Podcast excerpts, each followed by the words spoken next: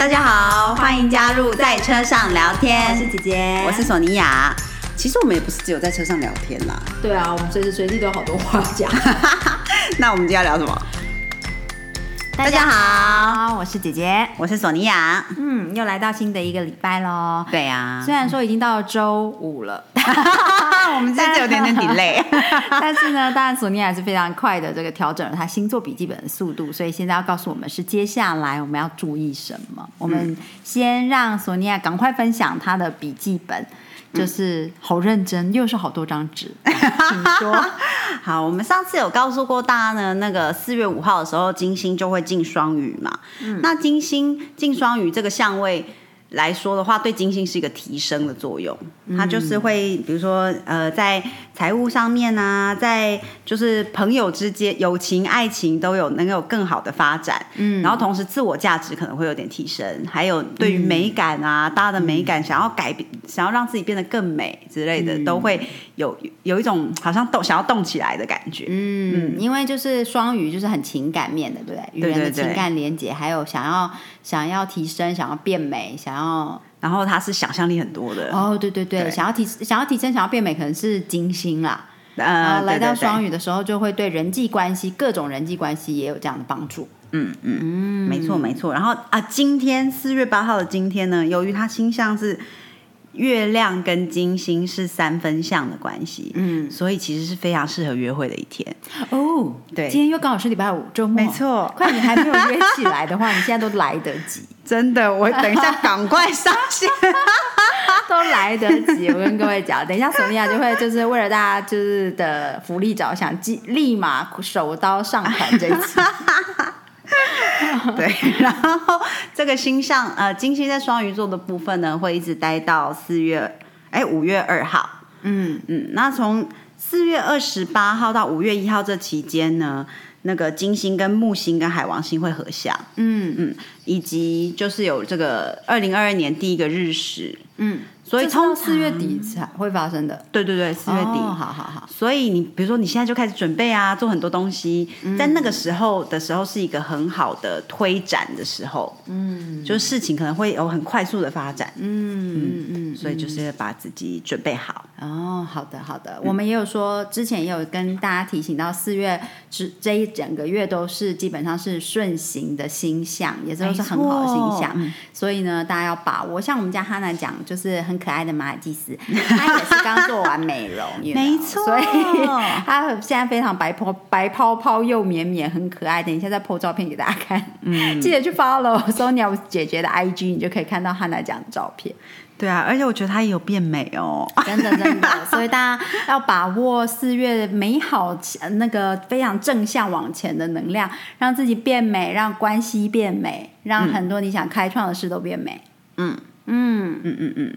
好，再稍微带一下，就是四月十一号的时候呢，这个水星会进金牛，一直待到一样是四月底，嗯，四月二十九号。那这个时候，因为水星就是一个很有条有理的星嘛，嗯嗯，然后金牛座又是很关于自我价值啊，关于财务啊方面，所以，嗯，如果你有一些想要把财务方面理一理的投资理财组合，对对对，下，没错，现在也是一个很好的时候，四月十一号开始。到月月底哦，所以你的财务也可以变美哦，没错。那在众多的变美、众多美好正向之中，一定就是你知道世间事情没有那么完美的哦，但会有一点我们要注意的是什么呢？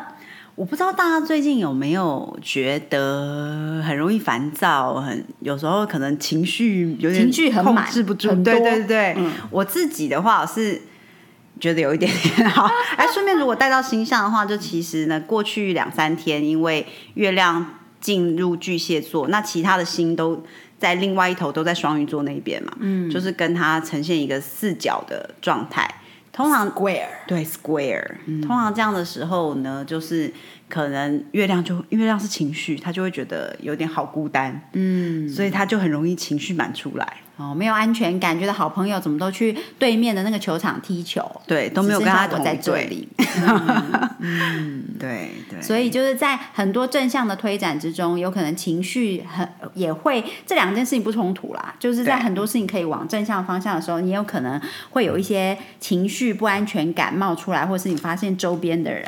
周边的状况产生这个情形，所以这个也是呃跟星座也有关系，然后说不定也是一个好的机会，可以理一理这个情绪哦。嗯，对啊，其实也是。嗯你是呃，索尼娅是不是有要跟我们分享一下？你有最近的确有一个明显的事件，让你感觉到孤独的月亮巨蟹，哦，对 它发生了什么事？对，就是我觉得最近大家很容易愤怒。嗯，就是我前几天呢开车出去的时候，我在一个路口回转，那其实我我已经有看一下啊，就是哦没有车，可是然后转过去的时候，结果有一台车子很快速的，就是直行往前，那我差一点好像要撞到他，可是其实还好没事，他就在我前面过去了，嗯，然后我就吓一跳嘛，可是我想啊还好没撞到，没事没事，然后他就突然在我前面停下来了，嗯，然后两个人就下车了，嗯，然后我就有点惊吓架吗？天啊！我就有点惊吓，想说天啊，现在怎么办？然后我已经在车上先稍微道歉了一下，可是两个人还是就是继续往我这里走来，我就有点惊。这时候我做了一个不是非常好的示范，就是我下车了。这真的是不好的事。对，请大家自己一个人开车，遇到前面有人把你堵住，两个人下车的时候，千万不要下车。嗯，还好我所处的地方呢是两边都有，就是有摊子、有店家，有很多阿姨、伯伯在外在前面的那种。嗯，然后就很多人这样想说他他要做什么这样。那嗯，因为并没有擦撞，也没有任何的声响，对不对？对对对，没有没有都没有什么事情。然后，然后我当然就是当下想说赶快道歉，一直 我就一直一直道歉，然后就说不好意思不好意思。然后后来可能因为旁边围观的人也蛮多，他们两个人就嗯。就骂了两句就走了，这样。嗯嗯，对对对，这就是一个非常情绪呃很很满意的状态啦，就是没有发生什么事情，可是孤独的月亮巨蟹，他的情绪也用了母羊座的方式来展现。对啊、因为我们在母羊的月份，很多事情，很所有的心又都在一个非常提升正向的路线在前进，所以展现出行动力，展现出火的能量，很正向的能量。同时，孤独的月亮巨蟹，他在呃他的不安全感也用非常有行动力的方法表达出来。对对，那这个这个就是一个很好的例子。嗯，而且我当下我记得发生这个事情的时候，然后旁边的阿那个摊贩阿姨就开始说：“哦，最近打给龙安呢。嗯，情绪很比较不好，”对对啊，比较容易愤怒，然后也比较容易把其实没有什么好生气的事情过度的把它展现出来。对对对，嗯嗯嗯嗯，没错没错。嗯好的，讲到这个愤怒的部分呢，姐哎很好笑，就是上个礼拜呢，呃，应该是这个礼拜初的时候，姐姐跟姐夫呢有一点就是吵架，然后姐姐就一脸不开心，然后这时候姐夫呢突然之间一百八十度的转了一个弯，跟我说：“宝贝，你现在有姐姐陪你说说话了耶，那我们是不是要转念一下，不要再生气了，要开心一点？”哦哦，是吗？嗯，所以导致于我那当下也语塞。我们就是他想问他已经让你尽情发泄了？是这个概念吗？也是因为说姐姐陪你说说话，很多时候就是在陪大家疏疏解这个情绪的状况。嗯，所以当自己情绪上来的时候，是不是也能陪自己说说话呢？嗯，有的时候，有的时候这个是非常困难的，但是这个是每个人都需要学习的。真的，真的，嗯嗯，而且我觉得愤怒，像像你自己很愤怒的时候，你都会做什么样子的？嗯平息愤怒对对对的方法，，嗯，这个其实是蛮实用的小技巧，我们应该要多分享一下。对，呃，像我我个人的话，我会觉得，呃，最有效的方式是你就选一件跟任何人都没有关系的事情，然后是你很喜欢做的事，嗯，去做。哦，嗯，因为第一就是那个事情你很喜欢，所以会有拉力。嗯，因为通常在你非常愤怒的当下，你已经快要跨越过理智线，你会很愤怒的当下，你要去，嗯、你要去用什么方式，呃，说服自己不要愤怒，都是会有一点难。对，那那个转换有点难，所以你需要有个有拉力的东西。那如果是你本来就很喜欢做的事，那个就有一个基础的拉力。再就是与人都没有关系，是因为与人的互动都有可能会在激发你本来这个愤怒的情绪，可能对方会问你说你怎么啦？嗯，对，或者是试图想要了解状况，或者试图关心等等的。但是在你非常愤怒的当下，你可能也说不出来，你只是觉得非常的愤怒。嗯，对，所以我觉得呢，一个很适合的方法其实是选一件你跟任何人都没有相关的事情，好，也不会对其他人造成任何影响，嗯的事。然后呢，是你喜欢做的事去做。嗯，比如说像姐姐就喜欢到园呃呃花园里面修修花草啊，哦，对，姐夫就是喜欢去盯着花草，盯着。盯着花草看。嗯对，我是蛮喜欢，就是去比如说买一些漂亮的花回来插花的，然后在庭院里面捡一些叶子啊什么，就是插一盆漂亮的花。对，就是这些都是只与你自身相关，对。不会再与人其他人相我。我印象中，我之前听过唐凤分享过关于他很生气的时候他会做的事情，是去混合很多不同的味道泡一杯茶，嗯嗯，然后他就去把这一杯好笑的茶的味道去连接他的愤怒，嗯。所以就就是让他趣味化就对了。嗯嗯嗯，这个其实也是一个很好的例子，就是跟任何人都没有相关。嗯，对你纯粹是去做一个你觉，就是以他来说，就是这个有趣的点，就会让他开心起来，可能让他对转念这样。嗯嗯嗯嗯。嗯然后讲到愤怒这个事情，我也想到说，像呃，我很喜欢的书就是《Book of Joy》里面呢，那个图图大主教他自己就是，比如说在开车的时候遇到一些。我记我记得像我们上次分享那本书也有讲到，嗯，他就是说关于你在生气的时候，其实你可以比 more creative，嗯。有一点创造力的，嗯嗯嗯帮对方想一个理，想一个有趣的理由，或者是值得你为体谅他的理由。比如说像大主教他在开车过程中遇到转来转去乱开的车子，嗯嗯。他可能就会想说啊，他怎么这样乱开？也许他老婆要生了吧？嗯嗯。我还我现在很常这样子用，当我遇到乱钻的车子的时候，嗯，就是有带带入一点你自己的想象力跟创意，对，那就把这件这个事情的焦点化解掉。嗯，嗯。对啊，对啊。嗯，嗯，对啊，然后或者是使用这个 another point of view，就是说你去想，可能你当下我们在呃之前呃跟大家推荐的这本书里面，呃，就是如果那时候好好说对不起，里面也有提到说有一个、呃作者遇到一个状况，然后他觉得他被无理的对待了。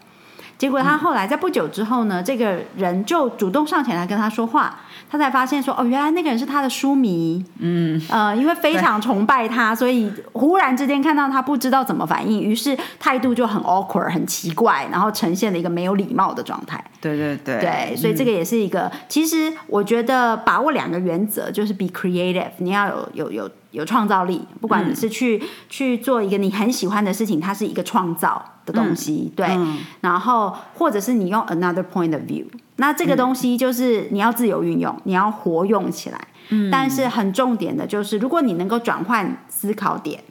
你可以带你看到不同的东西。那如果你转换思考点，不要再 involve 别人，哼，就是是一个比较单纯的状态的话，可以帮你比较快速的排解那个愤怒的情绪。嗯嗯嗯，对。然后在此时，我还是要稍微提倡一下这个运动的好处。哦，好，第三个方法，对我还有基本上我会在，呃我觉得对我来说非常有效的方法，就是我可能会放一个很有节奏感的音乐，然后我就开始。跳我想要跳的舞，或者是做一些我喜欢的运动之类的，但是就可能要放下你的电脑，放下手机，就是嗯。就是沉浸在那个节奏里面啊，或者是嗯嗯嗯。这种跳舞啊，不太用脑的这个部分。嗯，运动的方式。嗯，对对对。对哦，那我还是会比较建议这个运动不 involve 别人。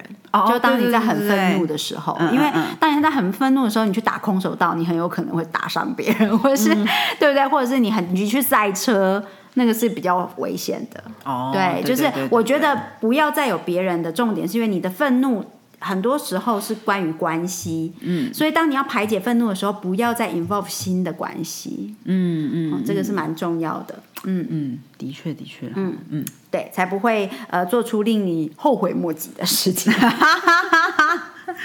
没错，嗯，我们讲到呃愤怒啊、不安全感啊，然后这些排解的方法，其实呃讲到愤怒就一定会讲到呃好愤怒之后，如果我们呃说了一些不该说的话，有一些不、呃不合宜的情绪表达。哦哦，我刚刚就已经开始姐姐说说话了哦。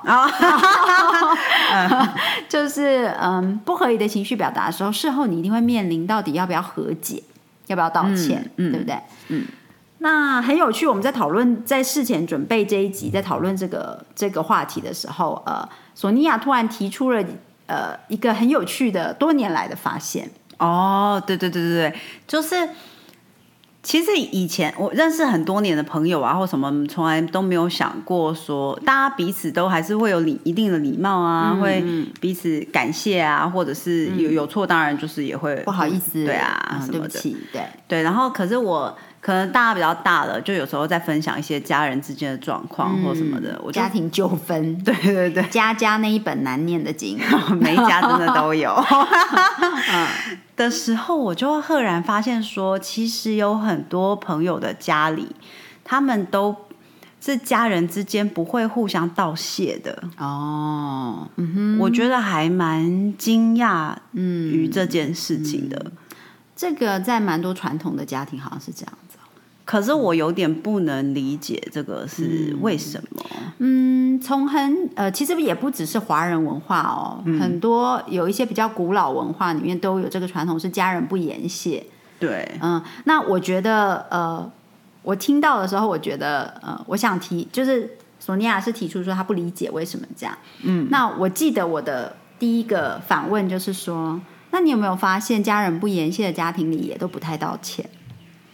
嗯，对，嗯对，姐姐这样跟我讲的时候，我就想，哦，嗯，我其实没有想过。其实说谢谢跟说对不起是一体两面。嗯嗯，都是你愿意站在一个你接受了帮助，或者是你做错了的角度，去向对方表达你的谢意跟歉意。那很多时候家人不言谢呢，在许多传统的家庭跟文化里面呢，它是因为出发点是来自于家人，呃，这个是一个亲密感的的象征。嗯，对不对？就是说了谢谢，好像见外了，好像有距离感；不说，好像才代表亲密。嗯嗯，那在这这样子的文化概念背后的来源，我们我们不可考。嗯，但是这样子的概念，呃呃，存在那深入我们的家庭生活或亲子关系，或者是呃男女之间就是情感关系的时候，你会发现久了之后，如果因为为了表达亲密感，所以你不道谢，其实施比受更有福，所以通常没有被道谢。给予方没有被道谢的一方还好，他还不至于会因此而记恨，对不对？他可能会心里有点不开心，但是不至于记恨。但是没有接受到道歉呢？嗯嗯，人是很神奇的动物，你如果不懂得道谢，你很难懂得道歉。嗯对，道歉跟道谢是同样一个心理训练。嗯，而我个人觉得这个其实是非常重要的。嗯，并不是要否定传统文化习俗，而是这样懂得学习道谢跟学习道歉，其实在呃人际关系的形塑跟长久的经营上，是有一个蛮重要的呃基础。嗯，就是当你没有被道谢，你可能会呃很轻很很轻松的就放下这件事，因为是比受更有福。好，这个是一个最简单的解释然后当然有很多 emotions 很多情绪在后面。嗯，但是没有被道歉呢？如果今天你是受伤的一方，嗯，那你没有接收到歉意，你一次两次可以放下，但当事件是比较严重的时候，对方如果自以为说哦，因为我跟你是不道歉的，因为我们是家人，所以道歉了就没有亲密感了。嗯，那可是受伤的这一方，他到底要如何知道你不道歉是因为第一你要跟我表达你跟我的亲密感，还是第二你根本不认为自己错，嗯，还是第三你根本搞不懂你犯错？对，就是千千百百种的原因，在他心里会跑过很多次。如果尤其当这个受伤的情绪他很认真看待的时候，嗯，所以我觉得道歉跟道谢都是非常重要的。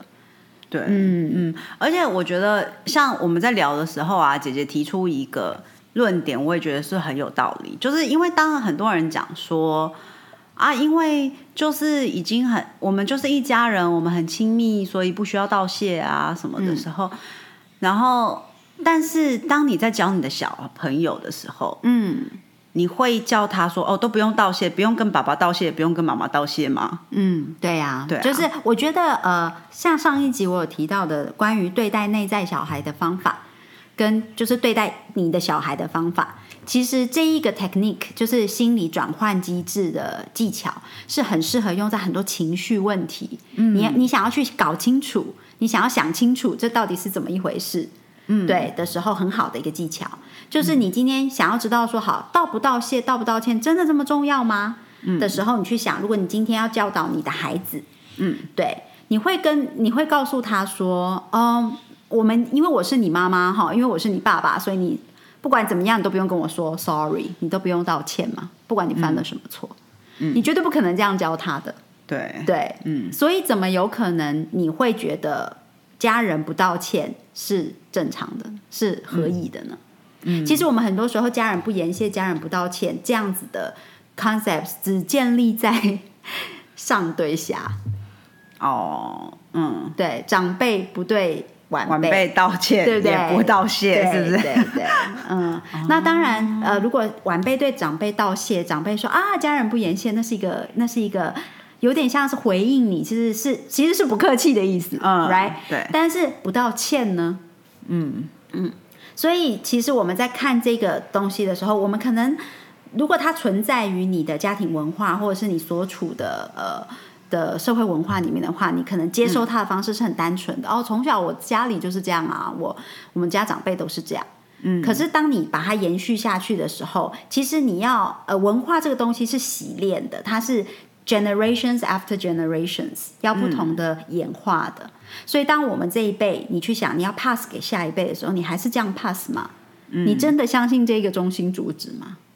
嗯，对你真的长久，你的孩子永远不跟你说谢谢，永远不跟你道歉，不管怎么伤你的心，你都觉得哦，这样代表他很爱我，这样代表他跟我很亲吗？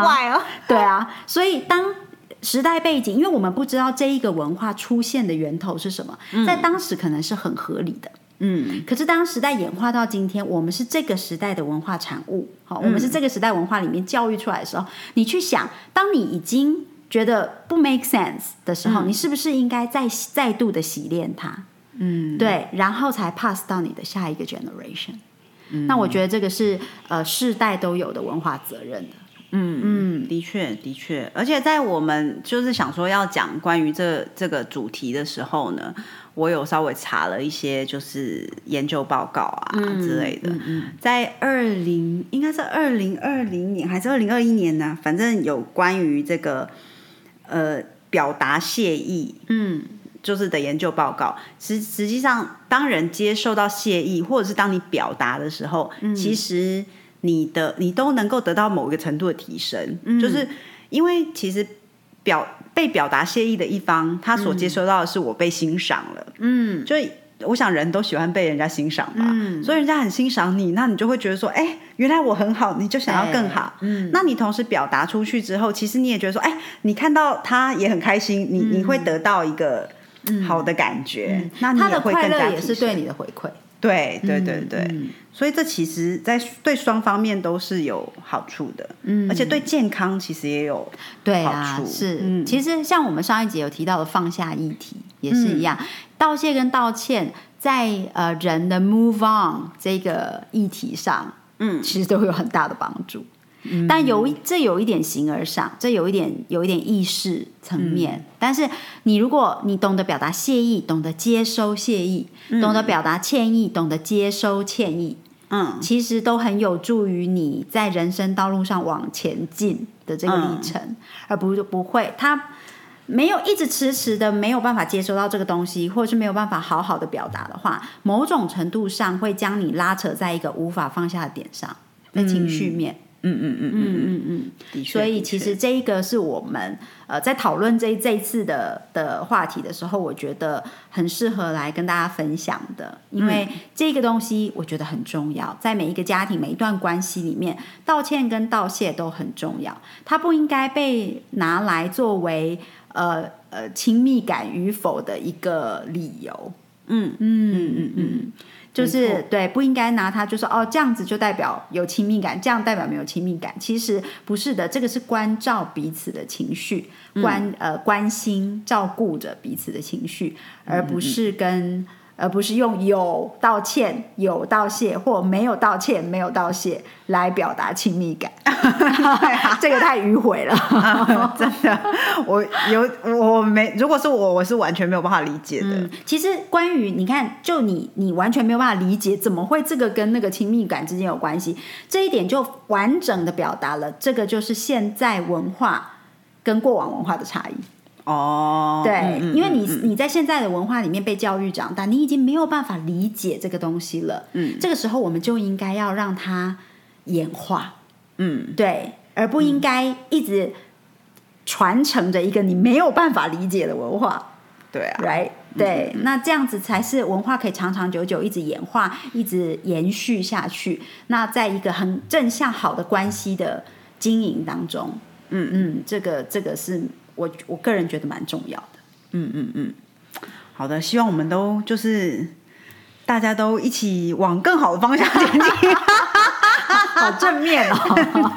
哦，有个有一个小讯息分享，就是索尼娅说她听到报道者即将要做儿童新闻，对吗？对对对，因为我们之前有讲过，说那个荷兰的小孩就是是世界上最快乐的小孩嘛。那有几个有几个项目，那有其中一个很重要的点就是。像荷兰，包括丹麦，呃，挪威也是，他们其实都有做小朋友的那个专门给小朋友看的新闻。嗯，就是他们的重点就是说，千万不要把那个就觉得说世界上很暗、很黑暗的事情，就都盖在盖起来，都不要让小朋友看见。其实是你要能够告诉他们怎么样用好的方式跟他们做进行讨论。嗯，然后我昨天刚好听到报道者。他们准备想要做小朋友的新闻，我觉得好棒哦！嗯，这是一件，这个是一个很好的发展。对啊，对对对对对，也欢迎大家就是可以，就是一起来听一下报道者哦，也可以关注一下这个的发展方向。对啊，对啊，嗯，那呃呃，顺便在我们这一集的呃。结尾跟大家分享好消息，就是 最近姐姐 跟索尼娅常常谈到小朋友的话题，对，因为姐姐即将期待小朋友的来临哦。哎，我以为上次我们已经宣布了，我们有宣布吗？哎，没有哈。忘记了，总之还是非常开心哦，要当一个真正的阿姨 了。对对对对对，那所以我们也会希望能够呃加入更多这个方面的讨论。但是对于姐姐来说，其实我觉得很多东西的学习，呃，你首要要学习的是跟你的内在小孩学习。嗯嗯，这个真的是非常重要。就是像我刚刚提到的这个呃教育呃小孩的方法。嗯，对，就是任何你的思路的的思考的逻辑你不通的时候，有时候你去把自己抽离出来，对，然后去思考，如果你今天是对着一个孩子，你会这样说吗？你会这样做吗？嗯，你会想要这样子表达吗？嗯，对，这一个 technique 我觉得是很有帮助的，是我归纳出来，我觉得对自己来说很直观、很实用的。嗯嗯，没错，分享给大家。嗯，我也觉得这是一个很好的方法。嗯，谢谢。好的，今天就先跟大家聊到这里了。记得要去 follow 我们的 Instagram Sonia 姐姐，然后要呃按赞我们的 podcast，也要分享一下，给我们五星好评。没错。好的，好的，下次见，下次见，拜。